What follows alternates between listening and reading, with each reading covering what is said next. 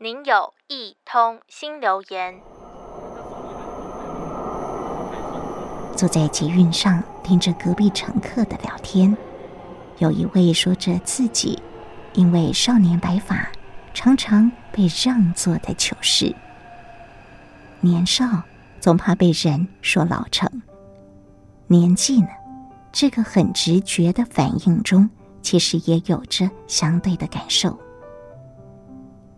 看着电视，正访问着一位朴实的老阿妈，字幕明明先写着她九十七岁了。当问起阿嬷，你今年几岁？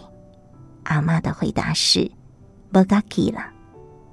究竟几岁了？九十七个年头，老阿妈一点都没记在心上。年岁不用计算，但做环保。得天天计较，日复一日，一眨眼三十年。心理学说，记忆的细节越生动，那一刻所持续的时间就越长。其实岁月抵不过的，是一颗好好生活的心。究竟是几岁了？在尼泊尔蓝皮尼夏拉达所住的乡下，没有人知道。大家七嘴八舌围着算了好久。原来贫穷不只限制了想象，没有钱读书，村里大部分的人都是文盲，连自己确实的年纪都不知道。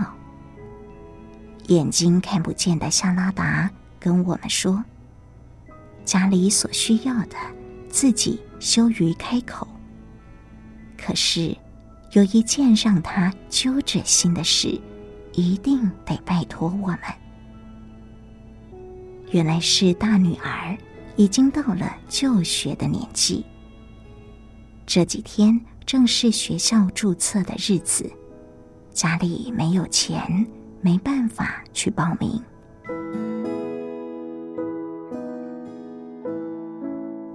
不会基本算术，连自己几岁都算不出来的夏拉达，心中所默默惦记、一年数过一年的，是六岁，女儿该上学的年纪，不能错过了。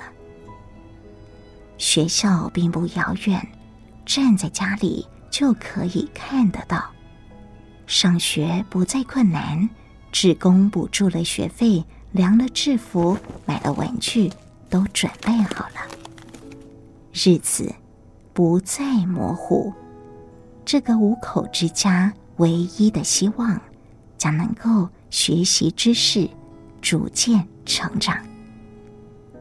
年纪其实就只是年纪，但最好的年纪，是那一天终于知道，并且坚信着。生命的美好。